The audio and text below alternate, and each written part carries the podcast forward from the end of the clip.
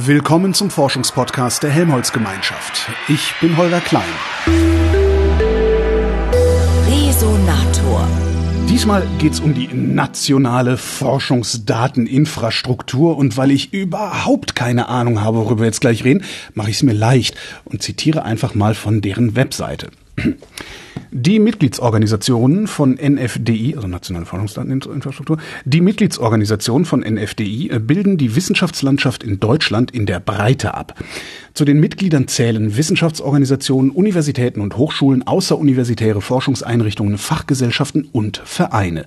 Und zwei Vertreter bzw. Vertreterinnen davon habe ich jetzt an der langen Leitung. Das sind einmal Astrid Schneidewind vom Forschungszentrum Jülich, also eine Vertreterin äh, einer Wissenschaftsorganisation, der Helmholtz-Gemeinschaft nämlich, und Philipp Bächle von der Uni Bonn als Anwender dieser Forschungsdateninfrastruktur. Hallo, ihr zwei. Hallo. So, und jetzt stellen wir uns mal nicht nur ganz dumm, sondern ich bin es auch. Worüber reden wir jetzt? Was macht ihr? Ja, wir wollen langfristig Daten fair machen. Und fair heißt in dem Falle auf Englisch findable, accessible, interoperable and reusable. Das heißt, die mit ziemlich viel Steuergeld äh, gewonnenen Forschungsdaten sollen halt nicht nur für den einzelnen Wissenschaftler oder die einzelne Gruppe heute und vielleicht morgen verfügbar sein, sondern wir wollen versuchen, diese Daten langfristig auch für andere wertvoll und verwertbar zu machen. Und dazu muss man die Daten langfristig speichern können. Sie müssen lesbar sein, suchbar sein. Und wenn ich Daten gesucht habe, weil ich mich für ein bestimmtes Wissenschaftsfeld oder ein bestimmtes Material interessiere, dann will ich sie nach dem Suchen natürlich finden, auffinden und dann muss ich damit natürlich irgendwas machen können und dazu muss ich verstehen, was in diesen Daten drin ist und in diesen, das bedeutet, dass ich hinterlege nicht nur das Ergebnis einer Messung, was ich als Experimentalphysiker machen würde, sondern hinterlege, was habe ich wann, zu welcher Zeit, unter welchen Bedingungen gemacht. Das nennen wir Metadaten. Äh, damit jemand, der jetzt nicht dabei war bei dem Experiment, versteht, wie diese Daten gewonnen wurden und unter welchen Bedingungen, was ich berücksichtigen muss bei der Auswertung, um die Daten zu nutzen. Das ist jetzt aus der Physikersicht beschrieben und das Gleiche will man natürlich machen für Daten aus allen möglichen Wissenschaftsfeldern. Die NFDI möchte weitgehend die gesamte deutsche Forschungslandschaft abdecken und dort eben die gewonnenen Forschungsdaten für die Breite der Gesellschaft, andere Wissenschaftler öffentlich nutzbar, nachnutzbar machen. Wenn du sagst, weitgehend abdecken, welche Wissenschaften sind denn da nicht dabei? Die Juristen. Entschuldigung. Die Juristen spielen eine ganz wichtige Rolle. Es gibt nämlich in dieser NFDI eine Sektion, dazu kommen wir vielleicht noch zu der Struktur von dieser NFDI, die hat nämlich äh, zwei Säulen. Da gibt es auch eine Sektion, da geht es um unter anderem um legale äh, Fragestellungen, weil natürlich Open Science, äh, offene Wissenschaft, nicht unbedingt heißt, dass ich Daten zu jeder Zeit für jeder Mann wirklich zugänglich machen Warum? muss. Also warum, warum will man das denn? Also das, man, man will das doch eigentlich, oder? Wenn ich mir vorstelle, dass wir Patientendaten über Krankheiten für die Forschung zugänglich machen, dann wäre das extrem wichtig, wie wir alle in Covid gelernt haben, aber natürlich nicht mit den persönlichen Daten der entsprechenden Patienten und auch nicht so, dass man aus diesen zur Verfügung gestellten Daten am Ende auf die Person schließen kann, einfach über irgendwelche äh, Überlegungen oder Crosslinks oder sowas. Und da ist es ganz wichtig, äh, dass wir sozusagen Datenschutz in persönlichen Dingen machen, aber auch in, in anderen Dingen. Zum Beispiel haben wir, ein, ich bin, komme ja aus der Großforschung. Ich arbeite tatsächlich am Ende nicht in Jülich, sondern an der Forschungsneutronenquelle in Garching bei München. Und da bewerben sich Wissenschaftler für Experimente, werden ausgewählt nach wissenschaftlichen Kriterien. Und wenn sie diese Messzeit tatsächlich bekommen, dann haben sie einen Zeitraum, den wir Embargo nennen, wo sie alleine Zugriff auf diese Daten haben, also als Gruppe, bevor die Daten öffentlich werden und jeder andere gucken kann, was man daraus machen kann. Ich springe jetzt ganz fürchterlich vermutlich. Dieses Embargo, ist das dann in die Daten einkodiert? Also hebt sich das von alleine auf dann? Im Idealfall? Na, nicht in dem, was die Experimentdaten in unserem Falle sind, aber das gehört zu den Metadaten im, im Katalog. Dass ich dort hinterlege, wann läuft das Embargo ab oder haben die Daten ein Embargo? Ja, nein. Äh, und wenn Sie ein Embargo haben, dann sind Sie zwar im Katalog, aber nicht frei zugänglich. Aber warum haben die ein Embargo, Philipp? Also warum sagst du, hier, das Tolles erfunden? Ja, also es ist natürlich so, dass man einfach sagt, ähm, das, was wir als Forscherinnen und Forscher tun, nämlich uns kreativ aus Sachen auszudenken, was wir machen wollen. Es ist ja nicht jedes Experiment gleich. Das ist jetzt wahrscheinlich in jedem Forschungsfeld so. Ähm, ist es natürlich auch so, dass wenn man eine gute Idee hat, unter welchen exakten Bedingungen man mit den Neutronen welches besondere Material ähm, es untersuchen möchte, mit welchem Detektor, man natürlich äh, auch was davon haben will. Und äh, jetzt ist es ja so, dass es, naja, natürlich gewissen wissenschaftlichen Wettbewerb attraktiv ist, zu suchen, okay, wie, wie finde ich jetzt für mich mein spannendstes Resultat, das ich machen kann? Und da will man eben unter Umständen diese Motivation aufrechterhalten, zu sagen, okay, wenn ich die gute Idee hatte, wenn ich den Wettbewerb um die Strahlzeit gewonnen habe, wenn ich den Aufwand betrieben habe, dieses Experiment überhaupt selbst zu betreiben, das macht sich ja nicht von selbst im Normalfall, dann äh, darf ich auch was davon haben. Hast du schon mal einen Wettbewerb um Strahlzeit gewonnen? Weil das ist ja Goldstaub, oder? Also in, in dem Fall, da ist es vielleicht eher wieder eine Frage für, für Astrid. In meinem Bereich ist das ein bisschen anders. Wir bauen die Experimente sozusagen als Kollaboration in meinem Bereich äh, einfach, äh, einfach in Anführungszeichen über Jahre selbst und betreiben sie selbst. Und da ist es dann ein bisschen anders. Da stellt sich auch die Frage mit dem Embargo ein bisschen anders. Aber das, was Astrid beschrieben hat, ist eben in ganz vielen Wissenschaftsbereichen. Also Astronomie ist ein anderes Beispiel, Strahlzeit bei Teleskopen ähm, äh, ist es eben genau so, dass es eben äh, mehr standardisierte Aufbauten gibt und man dann mit einer bestimmten Frage, mit einem bestimmten Material, mit einem ganz bestimmten, mit einer ganz bestimmten Konfiguration an diesen Aufbau geht und dann eben äh, die, die Frage des Embargos sich eben genau so stellt, wie Astrid das äh, das beschrieben hat. Aber das ist eben was, was total unterschiedlich ist, wie das jetzt genau äh, sich darstellt für die unterschiedlichsten Wissenschaftsbereiche. Nur dass es eben solche rechtlichen Fragen oder auch prozeduralen Fragen gibt, wie Wissenschaft organisiert ist intern und wie die internen Motivationsmechanismen und Reward-Mechanismen der Wissenschaft aufrechterhalten werden können. Äh, das gehört dann eben auch dazu, wie mit den Daten umgegangen wird. Ja. Das heißt, solange deine Publikation nicht durchs Peer Reviewing gegangen ist, möchtest du auch gerne, dass es deine Publikation bleibt. Ganz genau. Und ich glaube, wenn man es ein bisschen weiterfasst noch, dass ganz viel von dem, was wir hier machen, glaube ich, hat mit damit zu tun, Vertrauen herzustellen. Ja, und zum einen braucht man natürlich als äh, wissenschaftliche Gruppe oder einzelne Wissenschaftlerinnen oder Wissenschaftler Vertrauen, dass wenn die Daten, die man hat, öffentlich sind, dass damit kein Mumpitz gemacht wird. Ähm, und äh, zu dem Mumpitz kann natürlich auch gehören, dass es jemand einfach sloppy auswertet und äh, dass diejenigen, die sich am meisten Gedanken darüber gemacht haben, äh, auch das erste Wort darüber haben, ähm, ist vielleicht auch schon ein gewisser Schutzmechanismus davor, dass dann Sachen, die eben ja, sloppy jetzt im weitesten Sinne. Rosinenpickerei und sowas, ne? Äh, genau, ja. Also man kann ja mit, mit Daten, ähm, also das ist vielleicht was anderes, worüber wir nachher noch viel äh, reden können. Äh, Daten sind ein, ein winziger Teil von Wissenschaft. Und äh, Astrid hat es eben schon angesprochen, als es um die Metadaten ging, wie Daten zustande äh, kommen und was mit Daten gemacht wird, ähm, was eben im weitesten Sinne eben äh, Durchführung der Experimente oder Planung, Durchführung ähm, Datennahme, äh, vielleicht Datenreduktion, irreversible Datenreduktion bei der Datennahme und Datenauswertung ist. Das sind ja alles wichtige äh, Teile der Wissenschaft, die im Grunde genauso einen Öffnungsprozess durchlaufen können äh, wie die Daten selbst. Und ähm, äh, in, insofern gehört das eben alles zusammen und äh, diese, diese Fragen, wann wer was mit Daten machen kann und vertraue ich, dass kein Mumpitz mit den Daten gemacht wird, kann ich nachvollziehen, was jeder und jede mit den Daten gemacht hat, sind eben genauso wichtige Fragen in dem Zusammenhang.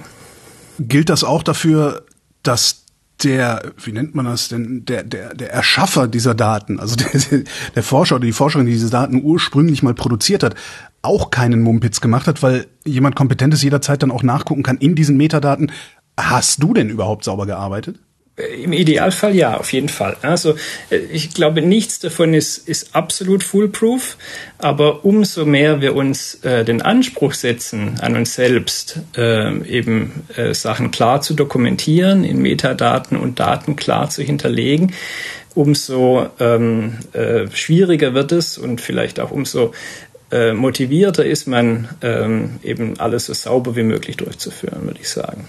Diese Geschichte mit der, mit der Erzeugung der Daten ist total spannend, weil äh, bei dem Versuch, die Wissenschaftler zu bewegen, ihre Datenproduktion nachvollziehbar zu machen, und das äh, trifft we vielleicht weniger, aber auch für die Datenauswertung zu, ähm, gibt es schon eine relativ große Hemmschwelle, weil sozusagen Wissenschaft ist ja irgendwas Neues und zu sagen, das sind standardisierte Abläufe, die man irgendwie dokumentieren kann, ähm, wird nicht so ohne weiteres unbedingt äh, sofort äh, akzeptiert. Aber das ist genau der spannende Punkt, weil wenn ich natürlich darüber nachdenke, wie ich meine, meine Arbeiten durchführe und wie ich sie erklärbar mache, dann ist das ja auch ein, ein Erkenntnisprozess bei den, bei den äh, Experimenten selber. Und wir reden ja auch über ganz viele Daten, die jetzt vielleicht nicht unbedingt aus Experimenten kommen. Ja, also wenn wir die, die Forschungslandschaft abdecken, dann sind das äh, nicht wirklich immer Experimente, die jetzt wirklich mit Setups und Aufbauten zu tun haben, wenn wir den Blickwinkel wieder ein bisschen erweitern. Ich glaube, viel wichtiger oder genauso wichtig ist die Datenanalyse. Und da gibt es inzwischen so tolle technische Möglichkeiten, die Arbeitsschritte nachvollziehbar zu machen und äh, sozusagen äh, auch reduzierte Daten zwischendurch, also, also teilverarbeitete Daten nacheinander abzuspeichern und das sozusagen mit einem Workflow-Protokoll zu ver verbinden dass man hier diese Mumpitz-Geschichte natürlich viel besser äh, bewältigen kann, indem man sagt, ich, ich hinterlege, was ich mit den Daten gemacht habe und der andere Wissenschaftler kann einfach sagen, ich habe aber eine viel bessere Idee, ich will eine andere Formel ausprobieren und dann ändert er einfach die Zeile in dem in dem in, den, in der Software, in dem Programm und rechnet das halt mit einer anderen Formel und guckt dann, was kommt raus. Und das ist natürlich das, was Wissenschaft machen soll. Und da muss man deswegen nicht nochmal die Mess also messen gehen oder ein Experiment machen oder eine neue Probe äh, herstellen oder, oder was auch immer. Und das ist ja richtig cool, wenn ich mit einmal erzeugten Daten verschiedene wissenschaftliche Modelle ähm, probieren und, und ausprobieren kann oder vielleicht später mit neuen Erkenntnissen einfach das Ganze auf ein neues Niveau heben kann. Dazu muss ich aber auch erstmal wissen, dass diese Daten überhaupt existieren. Wisst ihr das voneinander nicht? Ihr seid beide Physiker. Wisst ihr voneinander nicht, welche Experimente ihr gemacht habt und welche Daten ihr erzeugt habt? Das hängt, glaube ich, sehr stark daran, wie, wie sich bestimmte wissenschaftliche Felder voneinander abgrenzen. das ist eben auch eines der Ziele für, von der NFTI, äh, sozusagen eine übersichtliche Auffindbarkeit. Das hatten wir eben schon, also um dieses Fair-Prinzip geht, wo eben findable, auffindbar und zwar eben auch nach maschinenlesbaren Prinzipien auffindbar ähm, eben das, das erste dieser Prinzipien ist. Und da eben übergeordnete Kataloge äh, auf einem Metaniveau zu schaffen, die eben äh, es möglich machen, auch Sachen aus anderen Feldern, von denen man eben nicht quasi innerhalb der schon existierenden Werkzeuge des eigenen Feldes wusste, ist eben eines äh, der Ziele. Das heißt, dass die, dass die Sozialwissenschaftler vom UFZ auch tatsächlich mal auf die Daten der Physiker vom von Jülich zugreifen können. Genau, das klingt jetzt so in der Form vielleicht ein bisschen ähm, abstrus, aber wenn man jetzt an, an andere Sachen denkt, also jetzt zwei Sachen, die mir immer einfallen, also zum einen, ne, wir haben jetzt die Erlebnisse mit der äh, Pandemie so ein bisschen hinter uns oder machen sie noch in den Resten durch. Und da sieht man schon, dass an der Stelle ganz viele soziale und medizinische Fragen äh, natürlich einfach zusammenfinden. Ne? Zum Beispiel, wie beeinflusst Verhalten ähm, und wie beeinflusst Mobilität ähm, irgendwie einen, äh, eine Ausbreitungsdynamik. Und äh, das ist natürlich was, wo, wo plötzlich ganz viele Felder zusammenkommen. Und äh, ganz viele Felder, die vorher nicht so richtig viel miteinander äh, zu tun hatten. Weil ne, ein Epidemiologe, klassischer deutscher Epidemiologe oder Epidemiologin, die irgendeine Kohortenstudie mit irgendwelchen Leuten von äh, zwei Jahren bis äh, 70 Jahren irgendwie seit Ewigkeiten betreut, äh, natürlich bisher nicht mit solchen Fragestellungen wie Google irgendwie Mobilität misst äh, quasi äh, konfrontiert war. Ne? da stecken jetzt schon wieder ganz viele Sachen drin, nämlich ne, die Abhängigkeit von ähm, Internetkonzernen zum Beispiel, sieht man an der Stelle. Also möchte man quasi eine, eine Demokratisierung und äh, deshalb, also ich glaube, da können wir an ganz vielen Stellen drauf zurückkommen. Äh, das hat ganz viel. Also es klingt als total trockenes Thema, dieses NFTI, aber ähm, wir können ganz viele Beispiele machen, wo das eben ganz viele gesellschaftliche Implikationen hat. Nicht nur das Vertrauen in die Wissenschaft, ähm, was wir vorher schon angesprochen hatten, sondern eben auch ganz viele andere ähm, Fragen oder andere Sachen, auch Klimawissenschaft zum Beispiel, ne, wo ganz viele äh, Sachen irgendwie zusammenkommen, wo es ganz viele neue Messverfahren im Laufe der Zeit jetzt gab, äh, in den letzten 10, 20, 30 Jahren, wo eben mit äh, Mitteln äh, der äh, zum Beispiel Teilchenphysik oder äh, Hadronphysik mit Hilfe von Neutronen irgendwelche Feuchtigkeitswerte im Boden messbar gemacht wurden oder eben neue Detektortypen in, auf Satelliten zur Anwendung kamen, wo man plötzlich Sachen messen musste und konnte, die man vorher nicht messen konnte. Und so finden plötzlich ganz, ganz verschiedene Sachen äh, zusammen, die eben plötzlich offen auf ihre Daten ähm, äh, zugreifen mussten. Und vielleicht ist da auch, ich weiß nicht, äh, ob das woanders in, in deinem Podcast schon mal auftauchte, äh, das Copernicus-System von, ähm, äh, von dem European Center for Medium Term Weather Forecast, ein äh, umständlicher Name, äh, schon was, was, was vielleicht schon mal aufgetaucht ist, weil das finde ich ein ganz, ganz großes positives Beispiel, die eben schon vor langer Zeit damit angefangen haben, in einem einfach zugänglichen System ein komplettes äh, Klimamodell der Erde äh, in einer Reanalyse, also quasi das gleiche Modell, das man für die Wettervorhersage verwenden würde, einfach äh, nochmal an die existierenden Messdaten gefittet, nicht als Vorhersage, sondern dann eben als bestmögliche Approximation dessen, was der gesamte Zustand der Atmosphäre der Erde ist zu einem bestimmten Zeitpunkt und den einfach öffentlich zugänglich gemacht haben. Und da kann man ganz viele Sachen damit machen und äh, zum Beispiel äh, jetzt wiederum äh, äh, Leute, die Vorhersagen dafür machen oder auch Analysen, äh, wie man unseren Energiebedarf mit erneuerbaren Energien decken kann, äh, die brauchen sowas. Und da hängen plötzlich ganz viele Sachen zusammen. Und von daher finde ich dieses Copernicus immer ein ganz positives Beispiel, was, äh, was eben schon funktioniert äh, vor der NFTI und was genau diese, diese Idee, Sachen zusammenzubringen, äh, verdeutlicht und was eben auch zeigt, was für einen unheimlichen gesellschaftlichen und wirtschaftlichen ähm, äh, Impact dann auch äh, sowas haben kann, wenn es funktioniert. Wenn du jetzt aber alle Daten demokratisierst, äh, das wird natürlich auch ein überkomplexes, unübersichtliches, äh, n-dimensionales Schachspiel, das man da mit Daten dann treiben kann. Ähm, und, und da brauche ich dann ja wieder irgendwas, wodurch ich mich zurechtfinde. Und das ist ja im Zweifelsfall die Verschlagwortung. Ähm, wie viel Platz für Verschlagwortung ist denn in den Metadaten? Weil ihr müsst ja da auch irgendwas vorgeben, dass nicht jeder, ne, dass es nicht aussieht wie auf Twitter. Ja, das ist ein gutes Beispiel. Also ich glaube, äh, äh, auch das ist etwas, wo ich sagen würde, ja, das, das kann ich jetzt vielleicht jedenfalls nicht sagen, wie das am Ende aussehen wird. Aber wichtig dabei ist, dass man ähm, sagt, äh, ich habe ein gemeinsames Verfahren, auf das ich mich einigen kann. Weil natürlich ist es so, dass die Daten jetzt von einem Teilchenphysik-Experiment, an dem ich arbeite, eine andere Struktur haben als die Daten von Neutronenstreuungsexperimenten von Astrid und jetzt wiederum andere Strukturen als jetzt so ein Klimamodell in, in Copernicus.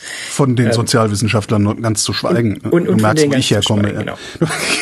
und auch da gibt es spannende Sachen. Also NFDI for Culture äh, kann ich dir sehr empfehlen. Mhm. Das sind hochspannende Sachen auf jeden Fall.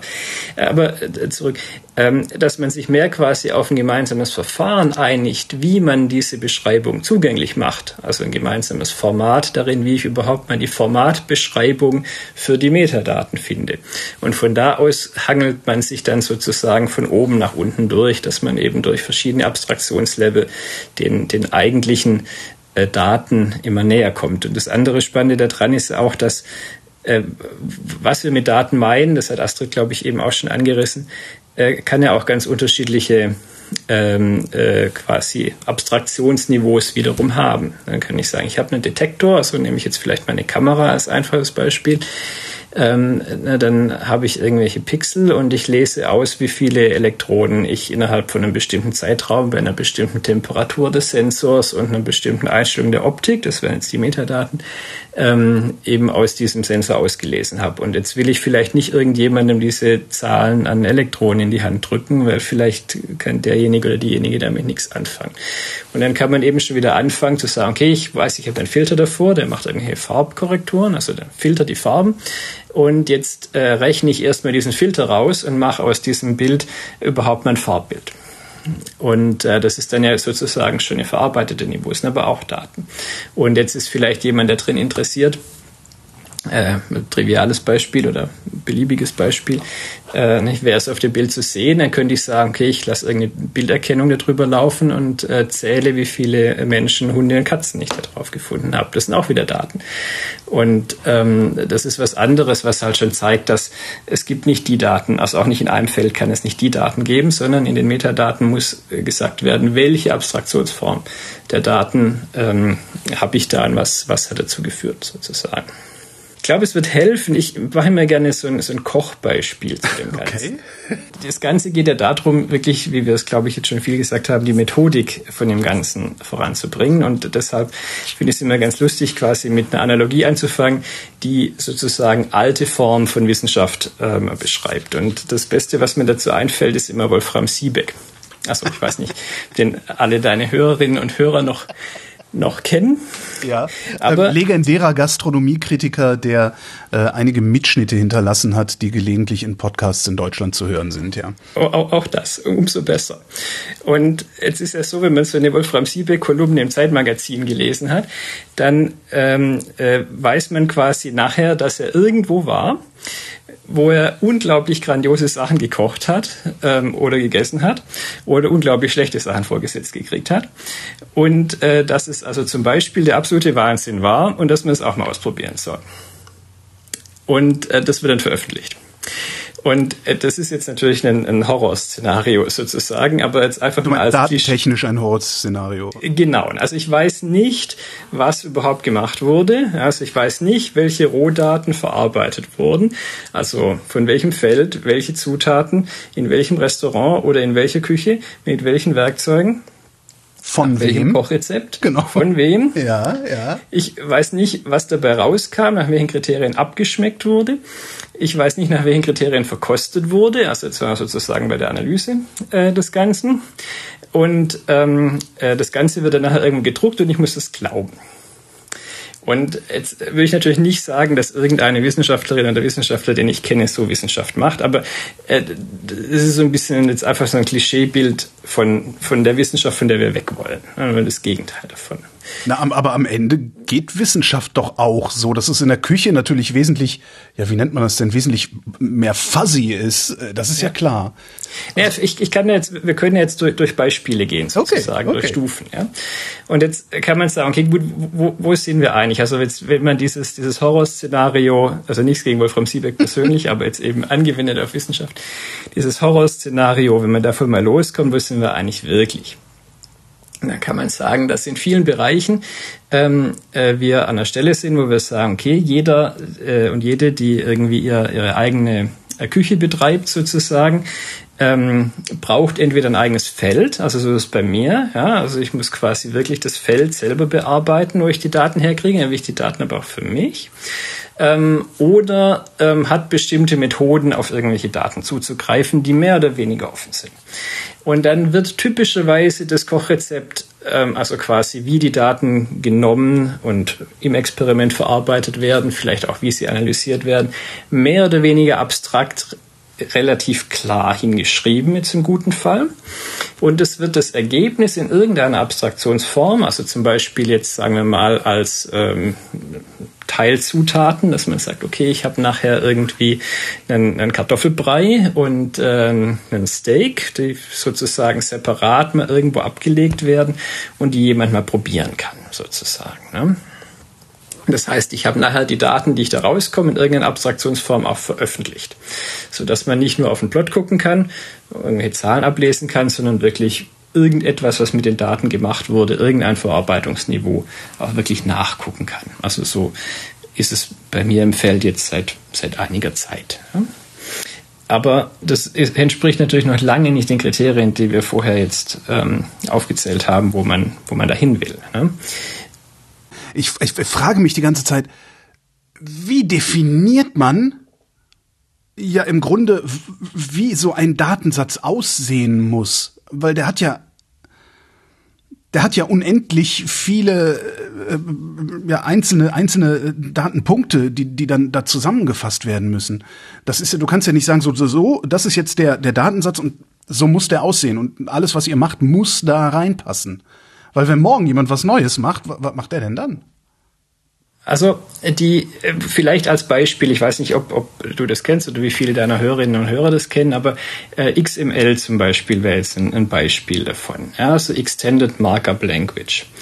Ähm, das ist quasi ein Format. Ähm, manche kennen das daher, dass ja auch die äh, Open Office und später, glaube ich, in einem etwas verhackstückten Format, ich kenne mich damit nicht so aus, auch die Word-Dateien in so einer Art XML-Format abgespeichert wurden.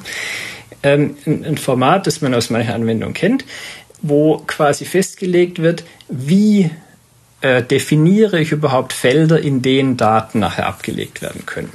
Das heißt aber nicht, dass da schon drin steht, dass da nachher, jetzt um bei dem Kochrezeptbeispiel zu bleiben, es darum geht, wie viel Gemüse und innerhalb des Gemüses wie viel Gurken und wie viel Zwiebeln und wie viel Obst und innerhalb des Obst und so weiter drin steht, sondern dass da nur drin steht, wie schaffe ich so eine hierarchische Struktur. Also wie schreibe ich es hin, dass ich jetzt Gemüse habe und dass es innerhalb des Gemüses Unterabteilungen gibt? Und wie schreibe ich es hin, dass es ein Ergebnis geben kann, was aus dem Kochen rauskommt, also irgendein Gericht und dass das Gericht aus verschiedenen Subbestandteilen zusammengesetzt ist?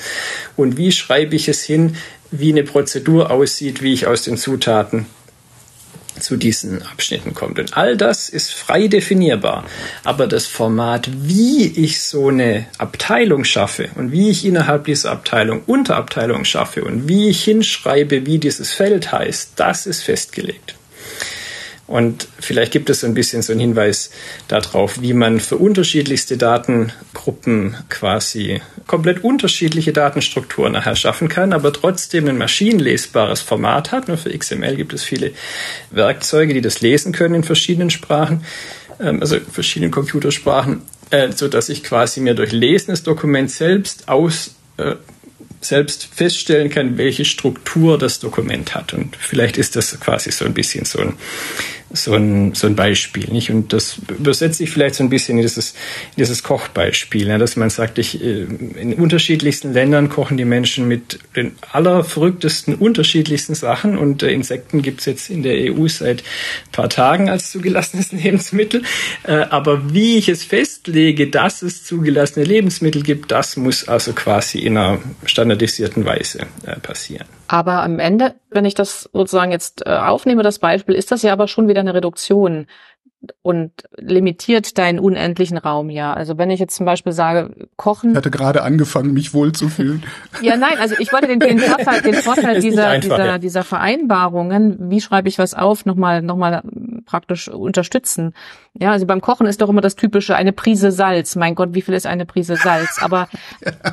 das ist genau das, was ich zwischen die Fingerspitzen kriege. Genau. Und am Ende habe ich aber nur eine, eine limitierte Anzahl von Einheiten bei diesem Kochbeispiel. Ja, ich habe also die Prise und vielleicht Gramm und, und Kilogramm und dann habe ich vielleicht noch, noch, noch Energie, Watt äh, und eine Zeit, wie lange muss ich kochen äh, oder wie lange muss ich rühren oder sowas. Aber ich habe natürlich ganz viele Dinge nicht. Also alle Einheiten meiner Wissenschaftswelt tauchen da überhaupt nicht auf und vieles andere, was im, im Leben auftritt. Das heißt, sozusagen allein diese Überlegung, was brauche ich dafür, welche Kategorien habe ich und welche Einheiten habe ich dafür, äh, limitiert ja schon mal den Satz an, an Daten und, und gibt sozusagen einen, einen reduzierten, ich würde jetzt in meiner Welt sagen, Raum, ähm, in, in, in dem ich mich bewege. Und damit schaffe ich sozusagen das, was wir Communities nennen. Also jedes Wissenschafts- oder Lebensfeld hat dann sozusagen sein, seine eigene Vereinbarung äh, und ähm, gibt damit eigentlich wieder einen verständlichen und auch überblickbaren äh, Zugang zu der, zu der Benutzung dieser Daten. Ich, deswegen finde ich das eigentlich ganz schön, das Beispiel. Aber äh, wenn ich innerhalb zweier Communities, ich nehme jetzt mal wieder die Soziologen und ich nehme die Physikerinnen, wenn ich innerhalb dieser zwei Communities äh, abgegrenzte Räume habe, in denen die sich bewegen können, und möchte, dass aber beide auch miteinander reden können oder ihre Daten miteinander austauschen können, brauche ich in der Mitte doch wieder ein Austauschobjekt, das diese beiden Räume ineinander übersetzt.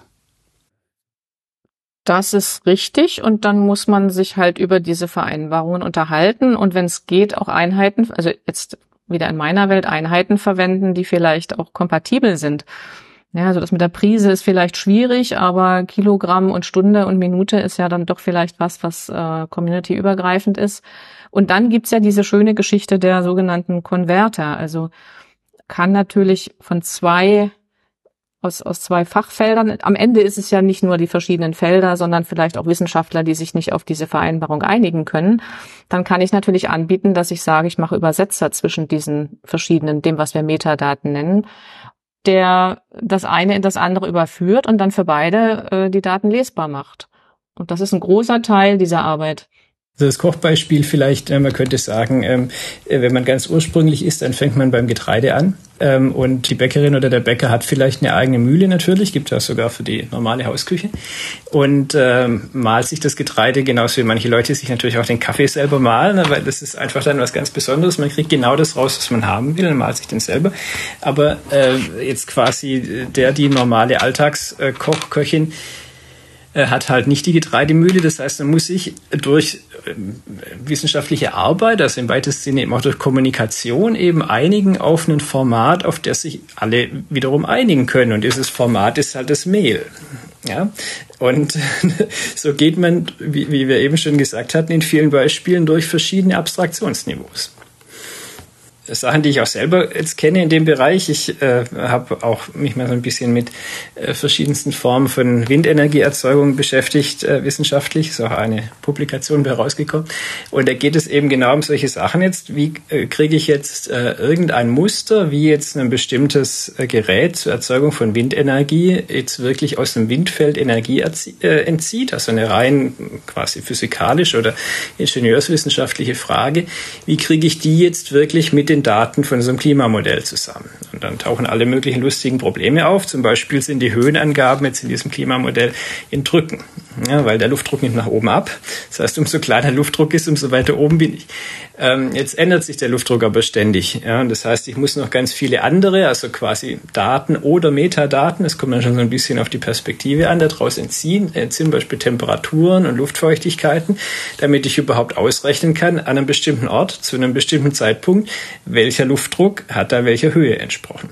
Und äh, all die Sachen muss ich dann nachher verheiraten mit eben diesem physikalischen Modell von äh, dem Gerät zur Erzeugung von Windenergie, um eben zu sagen, wenn in der und der und der Höhe, an der und der Stelle so und so Wind ist, also der Wind sich auch so und so dreht, wenn ich von oben nach unten gehe, oder so und so viel stärker wird, wenn ich von unten nach oben gehe, ähm, wie viel Energie kann ich denn erzeugen? Ja, und äh, das sind eben einfach Sachen, wo ich dann nachher wirklich natürlich reden muss oder selber drüber nachdenken muss. Wichtig ist aber, dass ich verstehe, was da dargelegt ist. Also jetzt in dem Beispiel, das Astrid vorher sagte wieder, ja, da muss jetzt irgendwie stehen, ist der Luftdruck in Hektopascal äh, oder in Bar angegeben. Wenn ich das nicht weiß und durcheinander bringe, dann bin ich nachher immer im Weltall, aber da ist ja gar nichts. Ja.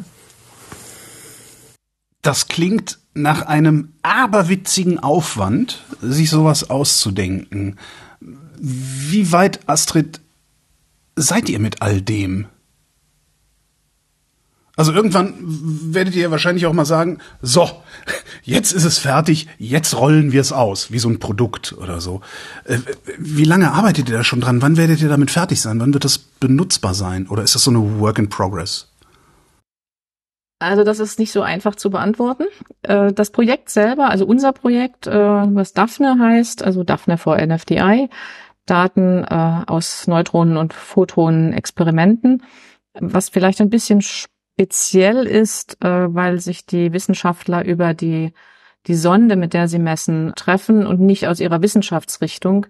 Das heißt, wir haben, wir, wir, wir versorgen am Ende Wissenschaftler mit Experimenten und Daten aus äh, wirklich der ganzen oder einer großen Breite der, der Forschungslandschaft. Ja, von Biologie, Pharmazie, äh, Archäologie, äh, Chemie, Physik, Maschinenbau, äh, die Turbinen sind so das, das eines der Beispiele oder eben auch In-situ-Prozesse oder Katalyseprozesse, bei denen man äh, während der Katalyse nachgucken möchte, was denn da passiert.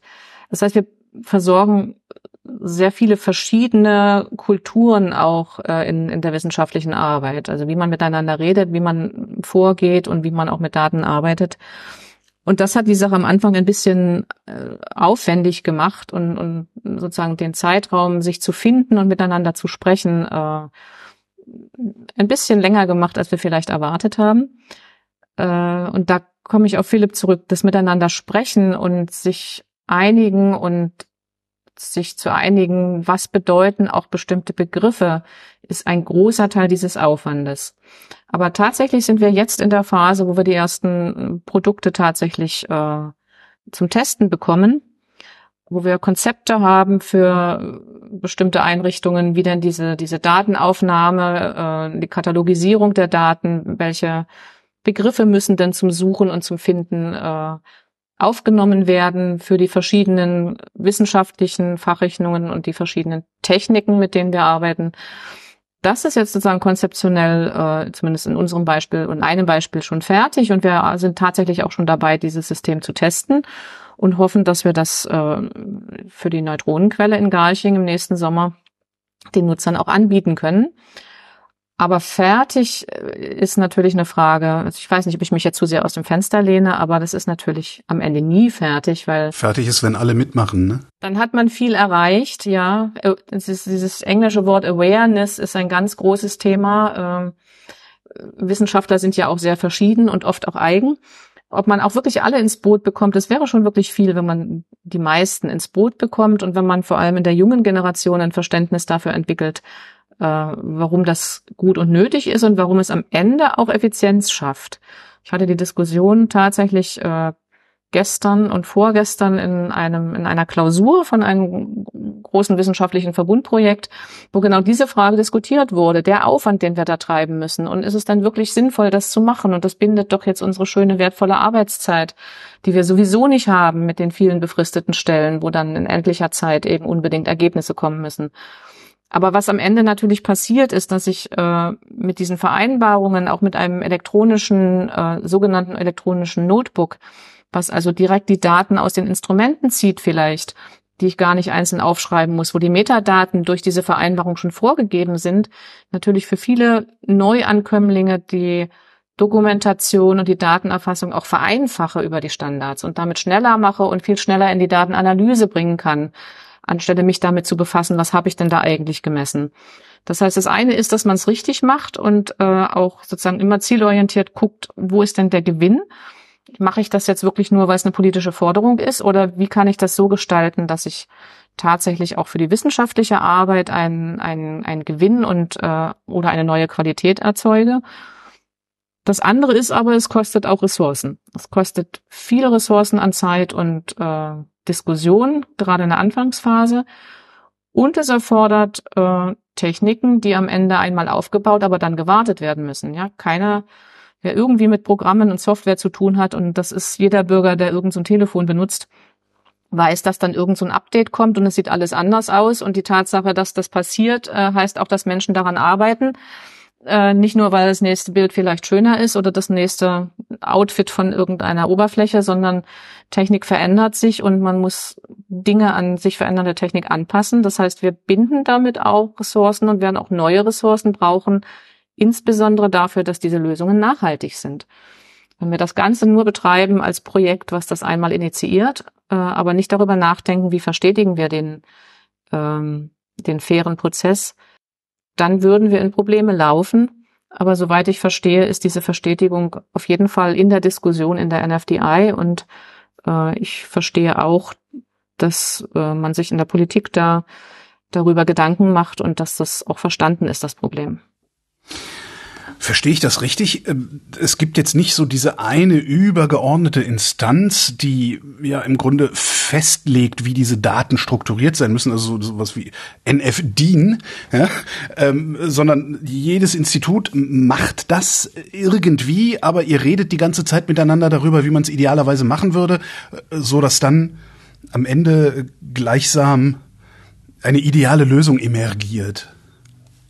Viele ideale Lösungen viele ideale Lösungen. Ja. Ja, also wie gesagt, das, man, man kann wirklich durch verschiedene Abstraktionsniveaus gehen. Ne? Das ist schon das ein bisschen das politisch vorgegebene Ziel, quasi einheitlichen Zugang äh, dazu zu haben.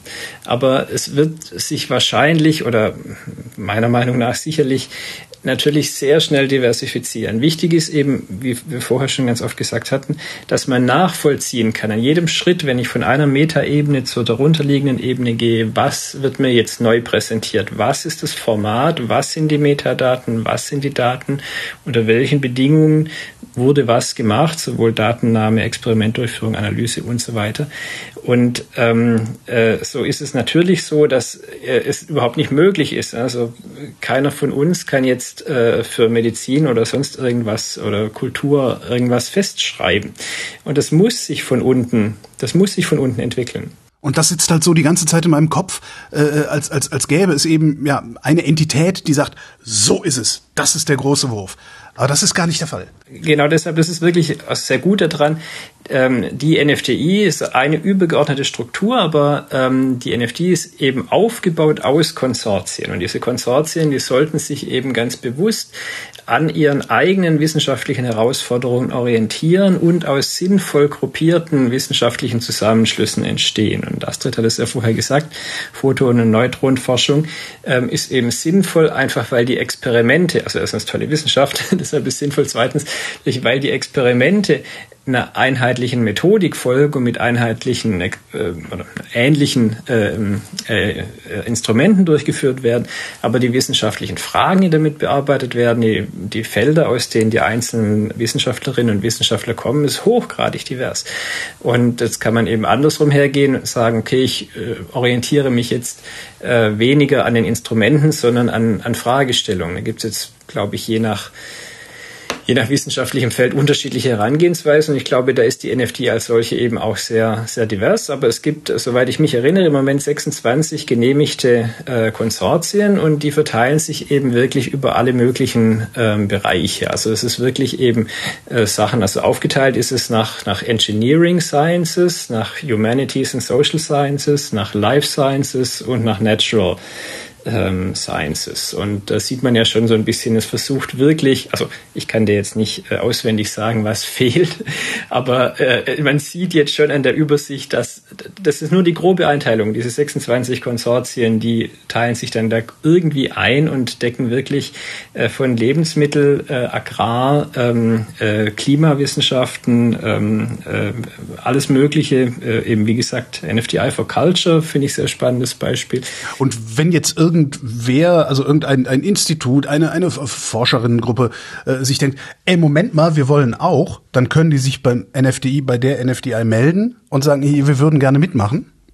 Also das sind jetzt verschiedene Ebenen sozusagen. Also die, die Nutzung all dieser Instrumente soll natürlich offen sein. Es geht ja die ganze Zeit um offene Wissenschaft. Ja, ja, aber wenn ich mir jetzt mein eigenes XML ausdenke, kann damit auch niemand eine Webseite darstellen. Ne? Genau, nee, natürlich. Aber äh, das ist jetzt wieder eine Frage von, von Kommunikation natürlich. Aber die, die die, äh, das Funding, also die, die Förderung von bestimmten Projekten, die geht über die Konsortien und die Konsortien haben sich einmal bei der Beantragung gebildet. Also es ist jetzt nicht so, dass jetzt jeder Einzelne dahin gehen kann und sagen kann, ich möchte jetzt auch Geld. Aber äh, der, der Prozess äh, ist bewusst über viele Jahre angelegt. Also es sollten 30 Konsortien insgesamt gefördert werden. Äh, soweit ich weiß, also Astrid, vielleicht ist äh, aktuellere Zahlen, aber ich glaube 26 sind momentan gefördert, die sich über drei verschiedene Förderrunden äh, erstreckt haben, also im Zeitraum von, von äh, drei Jahren sozusagen ausgewählt wurden, Stück für Stück. Und äh, das sind im Grunde noch Plätze frei. Und ich glaube, man hat das bewusst auch so angelegt, dass man sagt, das ist ein dynamischer Prozess, der von unten in irgendeiner Form mitgetrieben wird. Und dann bilden sich eben im Laufe der Zeit Sachen heraus, die alle brauchen. Da gibt es jetzt also auch so ein Basiskonsortium, Based for NFTI, wo eben bestimmte Sachen, die jeder braucht, gebündelt werden. Und das sind zum Beispiel Sachen, an denen viele arbeiten ähm, oder die viele nutzen, eben Authentifizierungs- und Autorisierungsmechanismen. Mechanismen. Äh, was wir viel machen in, in meinem Bereich ist eben äh, föderiertes Computing. Das heißt, äh, wir haben nicht eine Computing-Infrastruktur, wo jetzt alle sich einloggen, um irgendwie ihre Daten zu analysieren oder darauf zuzugreifen, sondern überall auf der Welt gibt es Forschungszentren, die eben an ähm, was angeschlossen sind, was sich in unserem Fall Worldwide LHC Computing Grid nennt. Und da sieht man schon wieder, dass die nationale Forschungsdateninfrastruktur und die eigentliche Art und Weise, wie Wissenschaft organisiert ist, sich so ein bisschen beißt. Das war also für mich persönlich, muss ich sagen, auch am Anfang konzeptionell eins meiner größten Probleme, mir überhaupt vorzustellen, was wir da machen können. Ja, wir sind ja eingebunden in Strukturen, die viel größer sind, aber äh, es macht natürlich trotzdem Sinn, Ähm, natürlich hätte man genau das Gleiche auch auf dem europäischen Niveau machen können. Es macht aber natürlich Sinn, einfach irgendwo mal anzufangen. Und ähm, jetzt ist es halt so, dass diese Initiative in Deutschland zustande kam und da beschwert man sich ja auch nicht und versucht es trotzdem so zu machen, dass es mit der Art und Weise, wie man real als Community in einem internationalen Umfeld arbeitet, eben auch äh, verträglich ist. Ne? Und ähm, um wieder darauf zurückzukommen, nicht? Also diese Autorisierung und Authentifizierung ist Infrastruktur, die brauchen wir natürlich auch in so einem Modell, das wir eh schon haben, ähm, um einfach zu sagen, bin ich überhaupt autorisiert, in Karlsruhe am CERN oder sonst irgendwo in irgendeinem Forschungszentrum äh, irgendwas laufen zu lassen? Oder ist mein Job autorisiert, also mein, meine Analyseaufgabe, die ich als, als äh, selbst laufender Compute-Prozess irgendwo abschicke, ist der autorisiert, sich selbst irgendeinen Ort irgendwo auf der Welt zu suchen, den ich im Zweifel gar nicht weiß, wo der ist, und am Ende mir irgendwie das Ergebnis zurückzuliefern. Und all diese Sachen sind eben für, die brauchen fast alle, und so macht es eben Sinn, die auch zu, zu bündeln. Aber das ist eben was, was erst in der dritten Runde kam einfach um auch zu gucken, wie, wie baut sich das auf, was brauchen die meisten Leute, äh, was kann man sinnvoll bündeln? Und was ist eben so, dass eben dann doch ähm, NFTI for Culture, um in dem Beispiel zu bleiben, dann doch eben wirklich aus fundamentalen Gründen ganz andere Formate braucht als, als irgendjemand, als irgendjemand sonst. Vielleicht kommen wir doch nochmal auf die Struktur der NFDI zurück, äh, weil du hast in der, in der Anmoderation ja gesagt, dass es äh, ganz viele Mitglieder gibt und Institutionen, äh, Universitäten, äh, bin ich jetzt überfragt, was noch? Also, aber was war das hier? Wissenschaftsorganisationen, Universitäten, Hochschulen, außeruniversitäre Forschungseinrichtungen, Fachgesellschaften und Vereine. Genau, und davon irgendwie über 200. Äh, tatsächlich ist die NFDI, der NFDI-Verein genau das wo diese ganzen Organisationen äh, Mitglied sind und auch bestimmte Entscheidungen gemeinsam äh, treffen. Und dieser Verein hat auch sozusagen ein, ein Direktorat, was eine Art Dachorganisation ist und die Arbeit in den in der zweiten Säule, die parallel dazu läuft, das sind nämlich die Konsortien, äh, koordiniert und, und bündelt und unterstützt. Das heißt, NFD hat zwei Säulen, den Verein mit den Mitgliedern institutioneller Art auf der einen Seite und auf der anderen Seite in den Konsortien, die gefördert sind über ein DFG-Verfahren, die sich in diesen drei Runden äh, beworben und am Ende äh, beworben haben und am Ende auch äh, gefördert werden. Und jetzt gibt's diese Schnittstelle zwischen den beiden Säulen, die nämlich über die sogenannten Sektionen erfolgt. Und da gibt's eben eine Sektion, die beschäftigt sich mit den Metadaten und guckt jetzt, wie in den verschiedenen Konsortien Metadaten gehandelt werden und versucht dort das Gespräch zu moderieren oder auch technische Lösungen äh, zu vergleichen, anzubieten, aufzusammeln, weiterzuentwickeln, die dann gute Lösungen protegieren, Leuten helfen, die vielleicht äh, technisch noch Probleme haben und das Gleiche eben genauso über die föderierten Infrastrukturen oder über die, die ethischen und, und sozialen und legalen Probleme oder auch eine Sektion Industrie. Und jetzt fehlt mir die fünfte, es sind nämlich fünf. Äh, müssten wir vielleicht nachgucken. Ja, steht dann in den Shownotes, können alle nachschauen. Genau, kann man, steht auf der Webseite auch. Das heißt, es gibt eine Verflechtung zwischen diesen beiden Säulen, aber im Augenblick wird im Wesentlichen diese praktische Arbeit in den, in den geförderten Konsortien getätigt, wo tatsächlich die Wissenschaftler sich engagieren, die eben praktisch sich einbringen wollen und auch Beispiele und äh, zeigen wollen, Vorreiter sein wollen, um den anderen zu zeigen, wie geht's und wo gewinnen wir. Und da gab's vor wenigen Wochen die erste große Konferenz, wo sich alle diese Konsortien getroffen haben.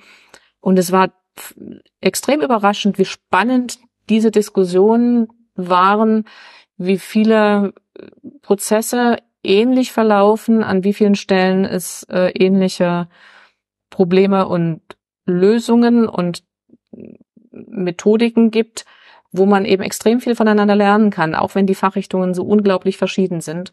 Und ich finde das total spannend, wie viel abzuwarten und zu sehen, was sich da vielleicht noch entwickelt. Und an wie vielen Stellen wir Synergien finden, äh, mit denen vielleicht niemand gerechnet hätte. Und das alleine ist schon ein Riesengewinn, ja. Also wenn einem vor der Komplexität der, der Kopf platzt manchmal und dann auf der anderen Seite zu sehen, äh, wie viele Dinge am Ende doch systematisch ähnlich oder gleich sind, dann macht einem das total Hoffnung Und es weitet den Blick von den Beteiligten so ungemein, wenn man aus den anderen Fachrichtungen sieht, wie sie mit ihren Daten umgehen, welche Probleme sie haben und wo es dann doch manchmal wieder runterkocht auf dieselben Prinzipien. Das ist auch unglaublich bereichernd.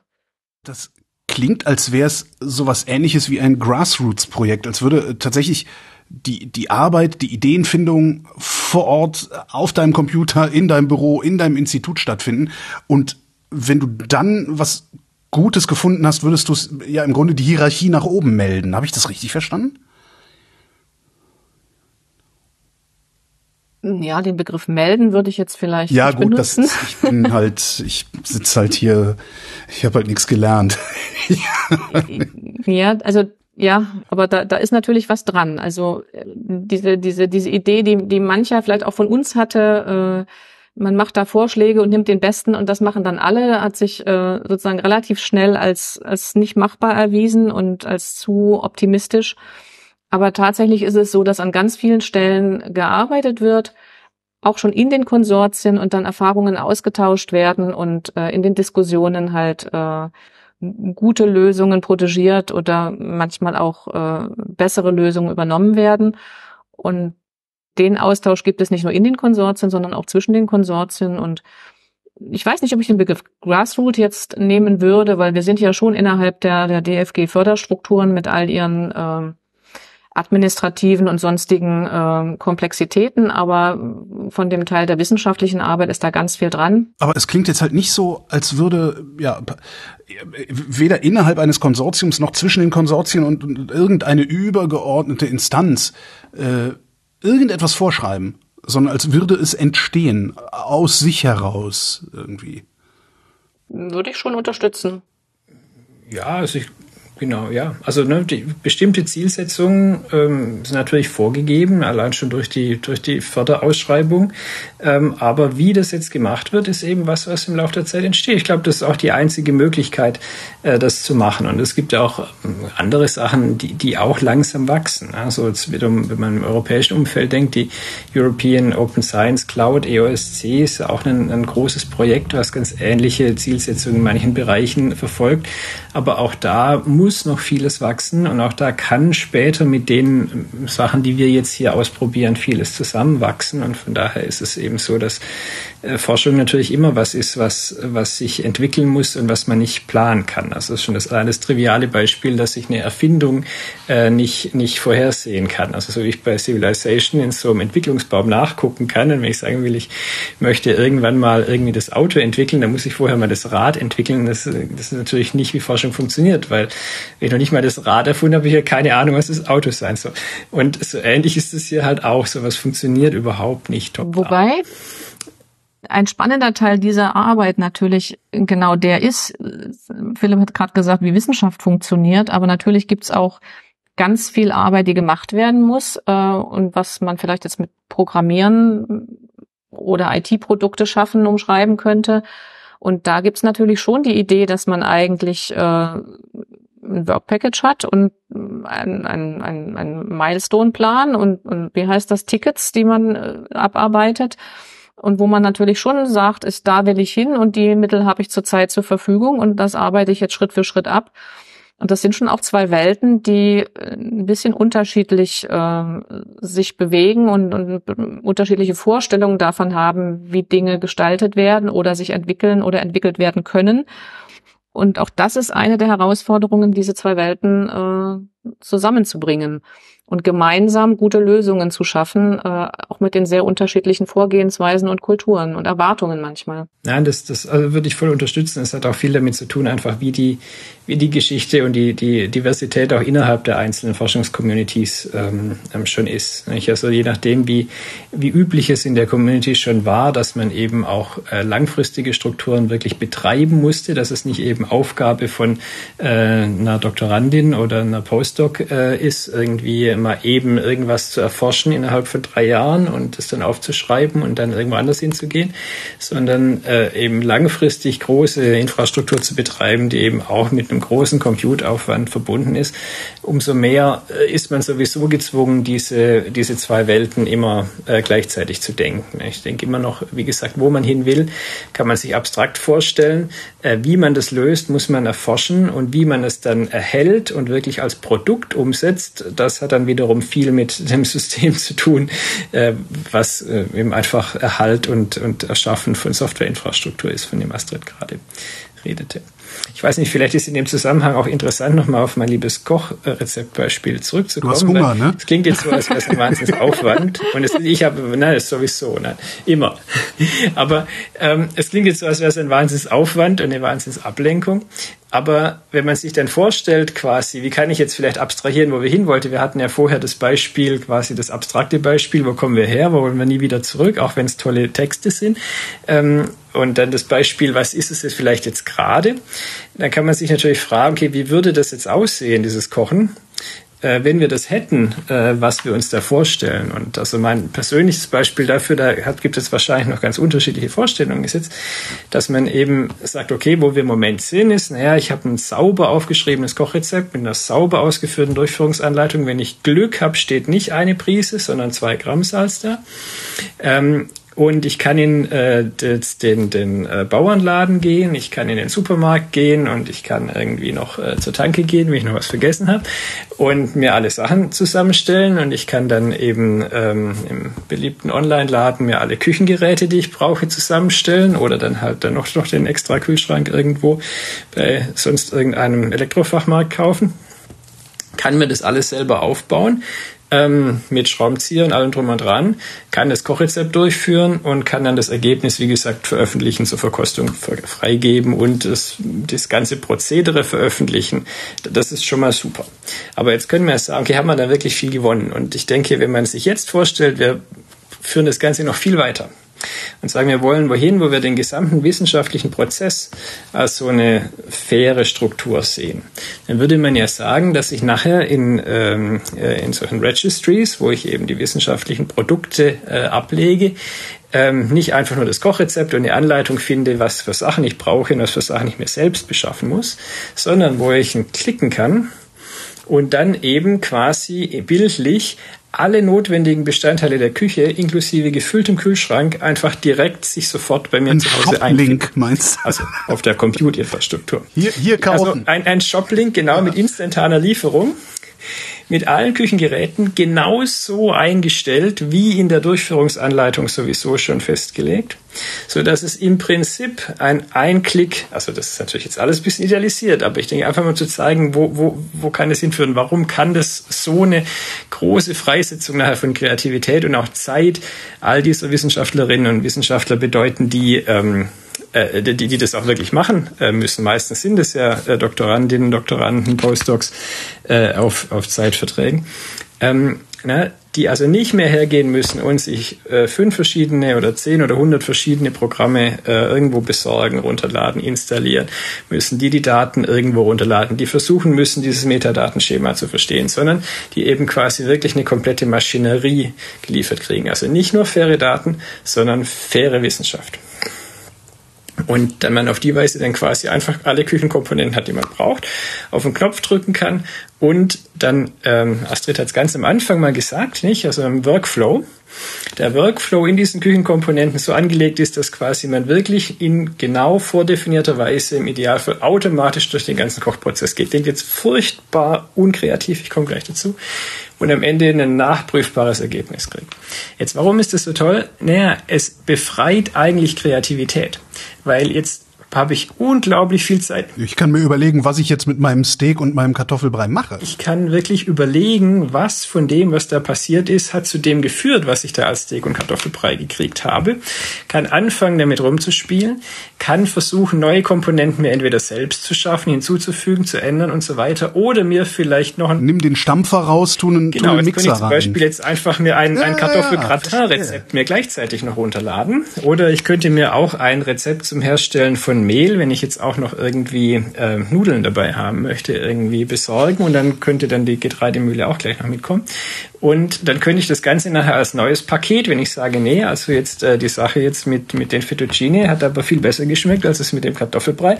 Das veröffentliche ich jetzt als neues Paket und biete es wieder genauso an für alle anderen äh, zum instantanen ähm, ausprobieren sozusagen. Das würde eine, eine unfassbare äh, Menge an, an, an Zeit, an wirklich freier geistiger Kapazität für echte Wissenschaft statt für quasi die Mechanismen, des, des aufrechterhaltende Mechanismen, die man braucht, ähm, bedeuten. Und das ähm, äh, also gibt ganz viele Beispiele, wo das von unheimlicher Nutzbarkeit wäre. Also jetzt jetzt wieder auf ein, ein wirklich aktuelles Beispiel, an dem wir auch arbeiten. Ich hatte vorher gesagt, über die NFDI, also über Punch for NFDI, bin ich auch ein bisschen in die Epidemiologie gerutscht. Ähm, zusammen mit Viola Briesemann äh, machen wir Projekte und ähm, ja, das ist also natürlich was super spannend ist, wenn man äh, aus einem anderen Bereich kommt, auch wenn man denkt, okay, ich habe bisher mich mit dem Higgs-Boson beschäftigt, aber jetzt mache ich endlich mal was gesellschaftlich Nützliches, auch wenn ich Grundlagenforschung für unfassbar kulturell wichtig halte.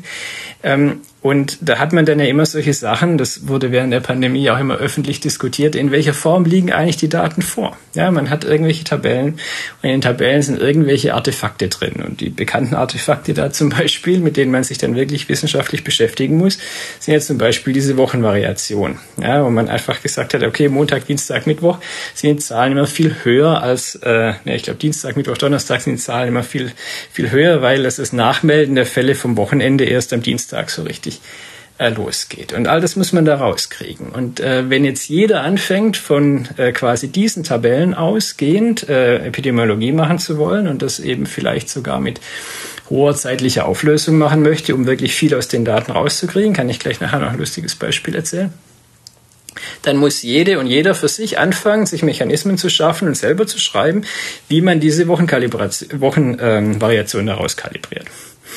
Und die Arbeit muss nur eine oder einer einmal machen. Richtig. Und klar dokumentieren und die Mechanismen zur Verfügung stellen. Und mit einem Klick müsste sich jeder die ganze Prozedur und das Ergebnis runterladen können. Und das würde so unfassbar viel Zeit für echte Wissenschaft, die man damit gewinnen kann, bringen. Und das ist eben was, was man in, in ganz vielen dieser äh, diese Fälle ähm, in allen möglichen Feldern sozusagen haben kann. Und deshalb würde das Ganze sich wirklich unheimlich lohnen, auch wenn es erstmal unfassbar trocken klingt. Aber es ist wirklich ein, ein ganz, ganz wichtiges Metathema dafür, wie, wie Wissenschaft eigentlich gemacht wird, wie nachprüfbar sie ist, ähm, wie viel, wie effizient sie ist und wie sehr sie nachher dann auch vielleicht nach außen hin als was wirklich Vertrauenswürdiges äh, klingen kann. Weil ich glaube schon, dass, wenn man jetzt wieder in der Medizin Bereich bleibt, so dieses, also ich will mir das jetzt nicht so eigen machen, aber es ist ja schon so ein bisschen die, ähm, so eine, eine äh, triviale Sache gewesen, die sich immer durch vielleicht Twitter oder ähnliches gezogen hat. Ich weiß es nicht, dass halt bei medizinischen Studien immer so lange P-Hacking betrieben wird, bis halt irgendwas rauskommt, weil halt Doktorand A. P-Hacking? Ach so, ja. Also man, je nachdem, was für statistische Verfahren man verwendet, hat man ja den sogenannten P-Value, also quasi eine Probability dafür, dass wenn es keinen Effekt gäbe in Wirklichkeit, die Daten genauso signalähnlich oder noch signalähnlicher aussehen, als sie aussehen. Wenn ich also eine Aussage dafür machen möchte, ich habe einen Effekt gefunden, dann muss ich beweisen statistisch, dass dieser Effekt nicht, statistisch nicht verträglich mit der Annahme ist, dass es den Effekt nicht gibt. Und der P-Value in verschiedensten Feldern verwendet man unterschiedliche Werte. Das naive Beispiel ist eben p kleiner 0,05. Das eben heißt, naja, die Wahrscheinlichkeit, dass der beobachtete Effekt so äh, auftritt, wie ich ihn beobachtet habe, oder noch stärker, ist kleiner als fünf Prozent, wenn es wirklich so wäre, dass es den Effekt nicht gäbe. Und dann würde man eben sagen, okay, dann habe ich was gefunden. Das ist jetzt ein bisschen ähm, äh, hoch, dieser Wert von fünf Prozent, weil kann man sich jetzt schon vorstellen, wenn ganz viele Wissenschaftlerinnen und Wissenschaftler die unterschiedlichsten Studien machen und man fünf Prozent als Wahrscheinlichkeit ansetzt, dass man eine zufällige Entdeckung macht, die es eigentlich gar nicht gibt, äh, dann kann man sich vorstellen, dass rein theoretisch, wenn man 1000 Paper schreibt, man 50 Veröffentlichungen hat von Entdeckungen, die es gar nicht gibt. Und äh, das ist eben so ein bisschen, also da steckt jetzt eigentlich noch viel mehr dahinter. Das ist jetzt nur so ein bisschen eine, eine also da müssten wir jetzt noch mal machen wir noch mal eine eigene Sendung drüber. Jetzt also ein bisschen trivial. Also ich wollte nur sagen, diese, diese triviale Ansicht, naja, der, der größte Teil von diesen medizinischen Studien, was ich mir nicht zu eigen mache, sondern was jetzt nur einfach was ist, was was man wirklich von vielen Leuten hört, ähm, von diesen Studien ist halt eh äh, einfach nur Quatsch, weil irgendjemand mal was veröffentlichen musste, um halt irgendwie die Doktorarbeit fertig zu machen.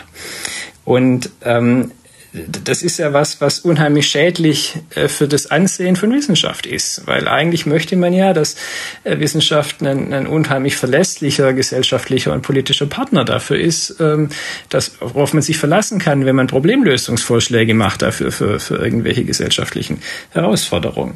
Und äh, bei der bei der Klimawissenschaft ist das natürlich noch viel offensichtlicher, wo ja auch Sachen, die unfassbar grandios ähm, äh, durch beliebig viele Studien auf unterschiedlichste Weise äh, belegt sind, trotzdem äh, die ganze Zeit kritisiert wird.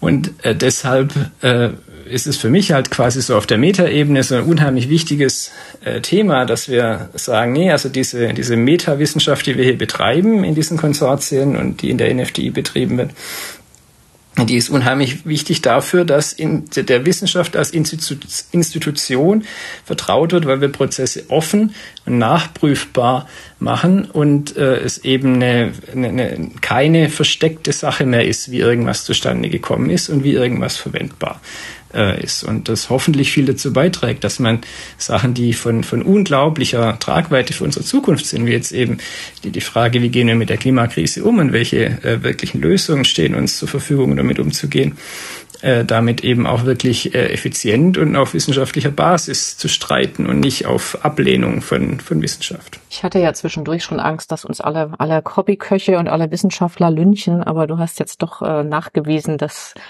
äh, dieser, dieser, dieser, diese Schaffung von Freiräumen für Kreativität äh, tatsächlich da ist. Und das halte ich auch wirklich für ganz wichtig und würde ich auch völlig unterstützen. Und wir reden da auch immer von Kulturwechseln an verschiedensten Stellen. Die Wandel, die auch in der Wissenschaft äh, stattfinden, genauso wie in der Öffentlichkeit, dass wir zum Beispiel Bildern glauben, äh, ohne dass wir nachprüfen können, was sie dann eigentlich aussagen, wäre auch ein schönes Beispiel dafür, dass diese Nachvollziehbarkeit von, von Analysen oder schlicht und einfach auch von der, von der Datendarstellung dem Vertrauen in die Wissenschaft unglaublich viel, viel helfen würde. Ja, also solche, ich weiß nicht, was heißt Color Plots, also solche Bilder, die zweidimensional sind und in der dritten Dimension halt äh, den Datenwert, die Intensität, äh, die Zahl von irgendwas darstellt.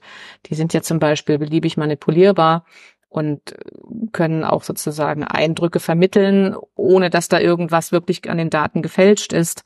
Und wenn ich solche Dinge nachvollziehbar mache, zum einen, äh, und, und die Möglichkeit gebe, selber mit den Farben zu spielen und zu gucken, was steckt da drin und was kommt raus und was ist, äh, was ist wirklich da, dann erhöht das das Vertrauen in die, in die, in die wissenschaftliche Arbeit enorm. Und auf der anderen Seite die Freiräume, die Kreativität. Ich denke, wir werden auch wieder dahin kommen, wirklich äh, nachzugucken, was braucht es denn eigentlich an Darstellung? Wofür muss ich denn die Messung machen? Sind wirklich immer die bunten Bilder und die schönen Bilder äh, es wert, um, um, um Experimentierzeit äh, zu investieren? Oder wäre es nicht viel wichtiger, mit intelligenten Methoden äh, die richtigen Parameter für irgendwelche Kräfte, die wirken, für irgendwelche chemischen Prozesse rauszufinden und am Ende die Darstellung vielleicht in einer anderen Art und Weise zu machen, die vertrauenswürdig oder vielleicht vertrauenswürdiger ist anstelle von bildlichen Darstellungen, die vielleicht doch manchmal Eindrücke vermitteln, aber nicht wirklich wissen. Was sagen denn eigentlich eure ausländischen Kolleginnen und Kollegen dazu, wenn ihr davon erzählt, Astrid? Teilweise waren die einfach nur begeistert, dass Deutschland anfängt und äh, haben sich das für sich auch gewünscht. Was? Ja. Wir waren die Ersten? Soweit ich weiß, waren wir zumindest in Europa Damit die habe ich jetzt nicht gerechnet. Okay. Und äh, inzwischen Wow. haben sich natürlich die verschiedenen Länder und Communities das auch angeguckt und, und äh, starten ihre eigene Lö eigenen Lösungen. Aber tatsächlich gab es am Anfang doch sowas wie Bewunderung über, dass man dieses große Projekt auch in dieser Größe so angeht, aber eben auch den Wunsch, ähnliches vielleicht selber zu machen. Das ist der eine Punkt. Und der andere ist natürlich, dass in diesen Kooperationen, von denen Philipp sprach, die es über, über Jahre gibt und in der Großforschung, wo wir beide sind, eben äh, selbstverständlich man die Investitionen nicht nur für ein einzelnes Land hat und dass man da extrem äh, kooperiert und damit auch schon lange Standards hat. Äh, wir in unserem Fall haben die Kollegen eingebunden, schon in dem Proposal praktisch äh, sind die Kollegen von den von europäischen Partnern äh, involviert worden. Das heißt jetzt nicht, dass jetzt jeder alles das macht, was wir vorschlagen, aber alle äh, wichtigen Entscheidungen werden auch in, in, in einer Art von, von Absprache äh, oder zumindest Information getätigt. Also entweder man spricht sich ab oder man versucht sich ähm, anpassbar zu machen, das Konvertieren, von dem ich vorhin sprach, dass man sich also auf Standards einigt, die dann entsprechend von verschiedenen Systemen lesbar sind oder übertragbar sind. Und das funktioniert eigentlich sehr gut. Und diese Zusammenarbeit ist dadurch äh, in keiner Weise beschädigt worden, sondern vielleicht auch sogar enger geworden. Und das ist sicher bei euch auch so, Philipp. Nee, auf jeden Fall. Also man hängt einfach an vielen Sachen, die man natürlich als, als Teile von großen internationalen Kollaborationen mit beeinflussen, aber nicht äh, alleine bestimmen oder umwerfen kann.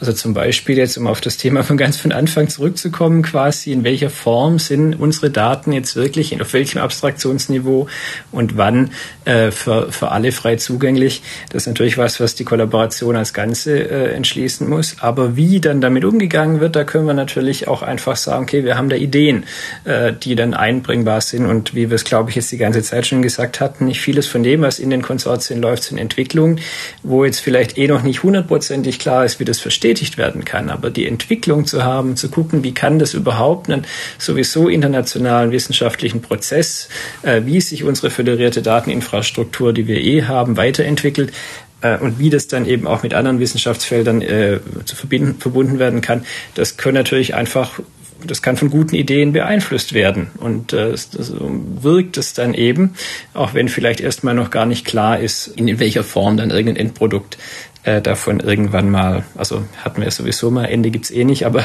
ein, ein überhaupt mal weitläufig verwendetes Produkt dann nachher überhaupt mal entstehen wird. Aber wichtig ist eben wirklich, diesen Prozess in Gang zu setzen und den eben auch in der gesamten Community äh, im Gang zu halten. Aber es ist natürlich auch so, dass wir Randbedingungen gesetzt bekommen. Ähm, die ESRF, also der europäische äh, Synchrotron in Grenoble, hat sofort gesagt, äh, wir haben jetzt investiert über zwei Jahre auch richtig viel Geld und Manpower. Wir ändern das jetzt nicht, weil wenn ihr was anderes macht. Ja, also das äh, ist auch da, dass man an Restriktionen hat in dieser äh, europäischen oder internationalen Zusammenarbeit, die man dann bei den entsprechenden Arbeiten und Produkten entsprechend einbindet. Ja, aber ihr dürftet ja flexibel genug sein, das dann trotzdem ordentlich verdaten zu können, in eurem Sinne, oder? Genau, das ist das, was ich sage. Wir machen dann die, die Produkte, also die Datenformate lesbar von, von den verschiedenen Systemen. Da, wo eben schon welche vorhanden sind, wird das einbezogen. Man kann ja Daten konvertieren, wenn man sich auf Metadaten festgelegt hat. Und äh, der Input und der Output kann ja abgestimmt sein oder die Ausgabe und die Eingabeformate können ja abgestimmt sein und dann entsprechend äh, umgewandelt werden äh, für die entsprechenden Kataloge. Das ist ja technisch möglich, wenn man eben weiß, was dort hinterlegt ist.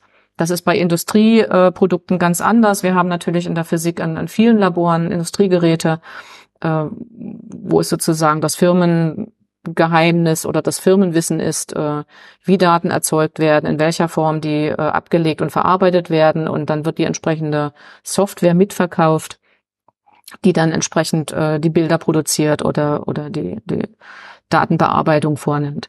Das ist in diesen in unseren europäischen Kollaborationen überhaupt nicht der Fall. Das ist alles offen und man kann damit arbeiten und sich abstimmen. Also auch da, wo sowas jetzt äh, quasi ungeschickterweise der Fall ist, weil manchmal lässt sich es nicht vermeiden. Also in, in meinem Bereich gibt es es auch nicht. Wir müssen die Sachen selber entwickeln.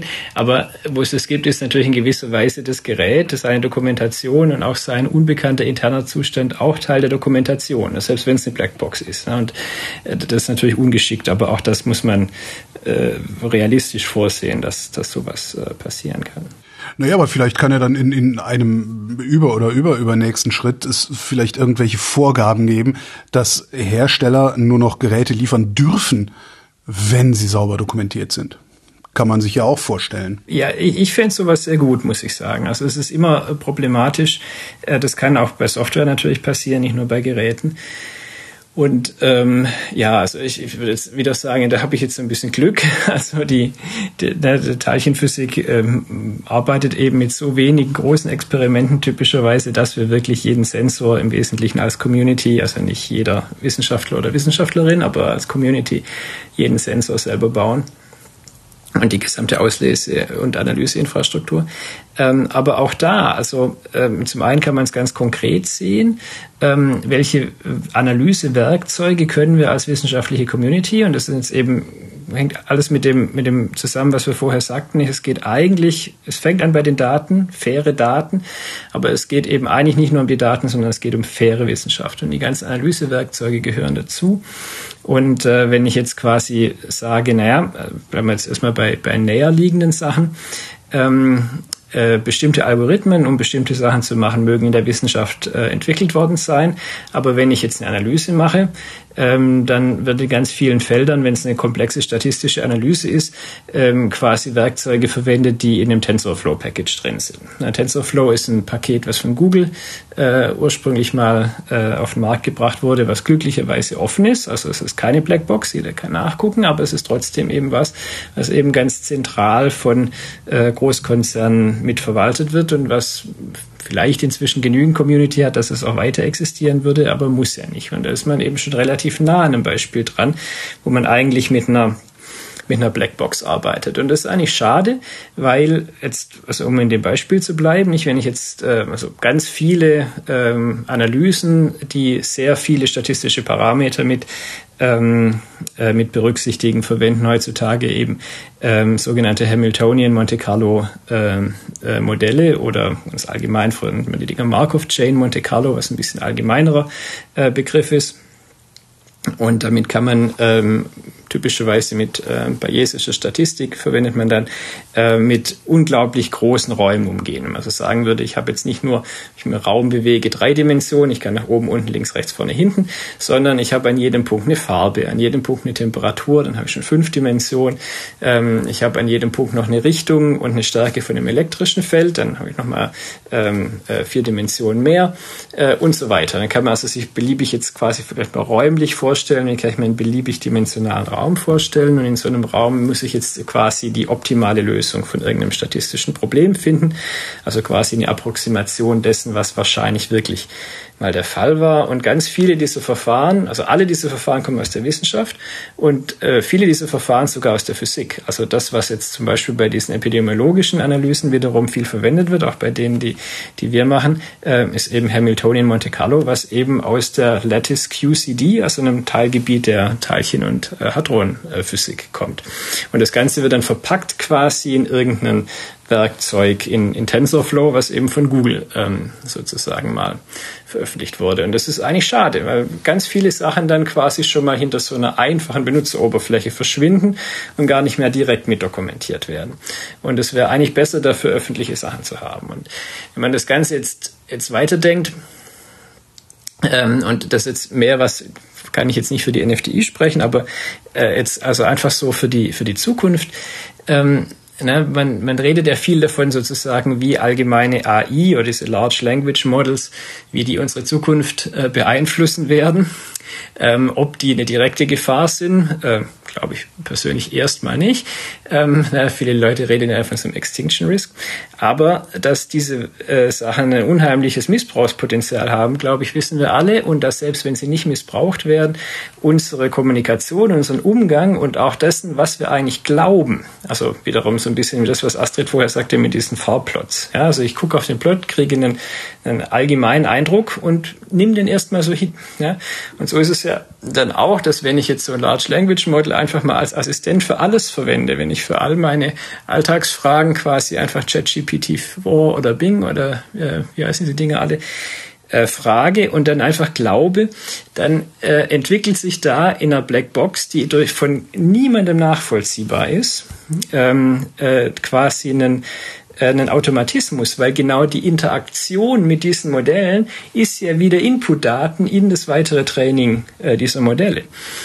Und äh, das Ganze geben wir quasi im, im, Moment komplett aus der Hand. Und das äh, ist jetzt nichts, was die NFTI direkt angehen kann, aber Jetzt, das ist, was, was ich sehr wichtig finde, einfach als, als politisch denkender Mensch oder Wissenschaftler eben auf dem Gebiet des Umgangs mit Daten, dass, dass so ein Potenzial hat, unsere Kommunikation, unsere Art und Weise, äh, quasi die, die Layer zwischen uns und der Welt wahrzunehmen. Nicht? Also ganz wenig dessen, wie wir die aktuelle, den aktuellen Zustand der Welt wahrnehmen, kommt daher, dass wir irgendwie nach draußen gehen und ein Blatt am Baum anfassen.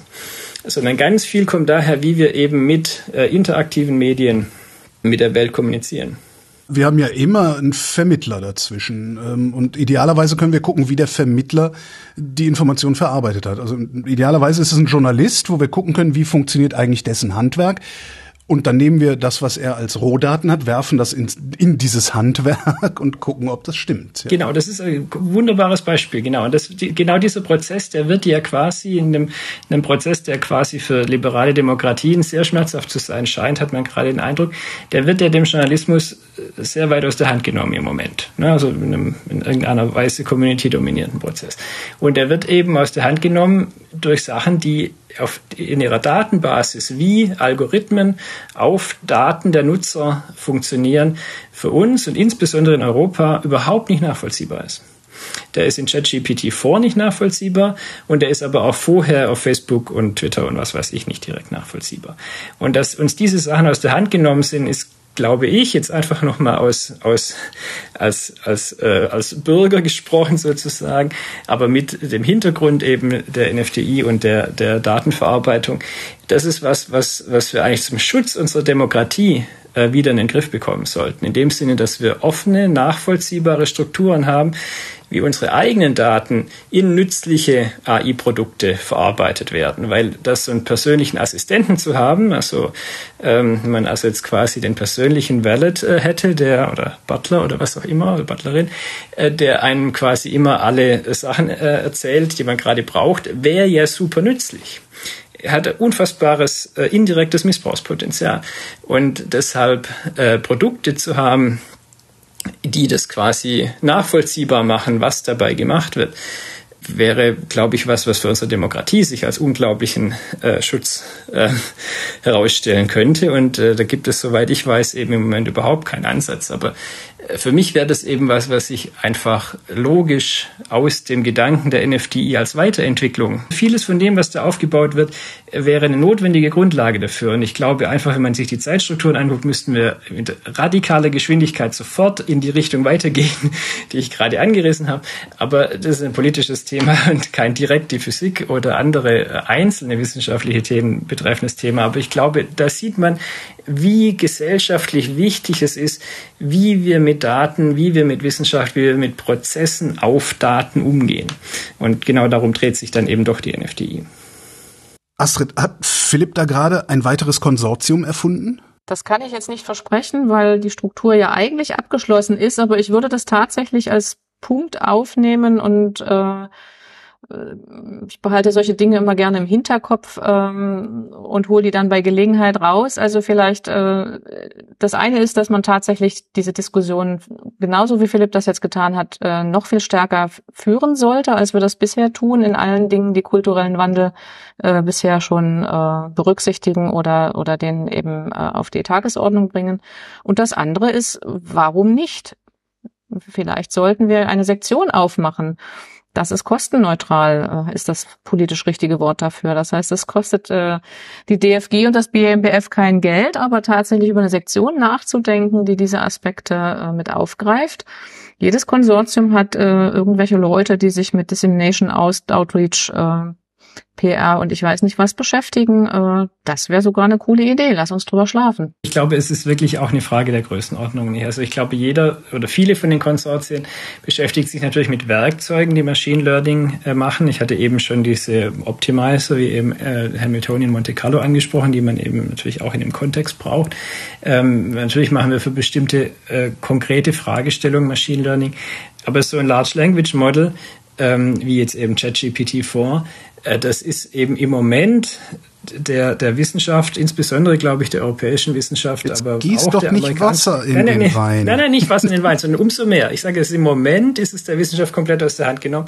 Und eben droben wäre es wichtig, in so einer Sektion, wie, wie äh, Astrid das sagte, oder in, in anderen äh, Rahmen eben darüber zu reden, wie man das auf einem relevanten Rahmen angehen kann. Und überhaupt mal dahin zu kommen, deshalb will ich das voll unterstützen, nicht Wasser in den Wein gießen, sondern den Wein verköstigen, um im Küchenbeispiel zu bleiben, ähm, nicht eben in, in, in der Richtung weiterzugehen. Eben, und da, da gibt es eben auch natürlich viele andere Leute außerhalb unserer Konsortien, äh, die da äh, natürlich viele, viele gute Ideen haben. Und wir sind ja noch verheiratet in einer anderen Initiative, die sich Erum Data äh, nennt und uns sozusagen äh, in der BMBF-Förderung verheiratet und äh, da geht es natürlich äh, eigentlich um die gleichen und ähnliche Themen und auch da kann man darüber nachdenken, ob man das Thema zumindest jetzt auf der, nicht auf der Tool-Entwicklungsseite, aber auf der Seite der Diskussion über die Themen und der, und der Ansprache von, von jungen Wissenschaftlern oder das Thema am, sozusagen in der Breite dis zu diskutieren, in einem, in der, in der Korrelation zu, zu demokratischen Prozessen und, und unserer Gesellschaft als Ganzer. Äh, auch dort könnte man kostenneutral dieses Thema äh, mit berücksichtigen. Also wir haben uns dort jetzt mit Sustainability beschäftigt, mit Nachhaltigkeit. Äh, auf der gleichen Dimension wären die Dinge, die du da jetzt äh, angesprochen hast. Astrid Schneidewind und Philipp Bechtle, vielen Dank. Danke.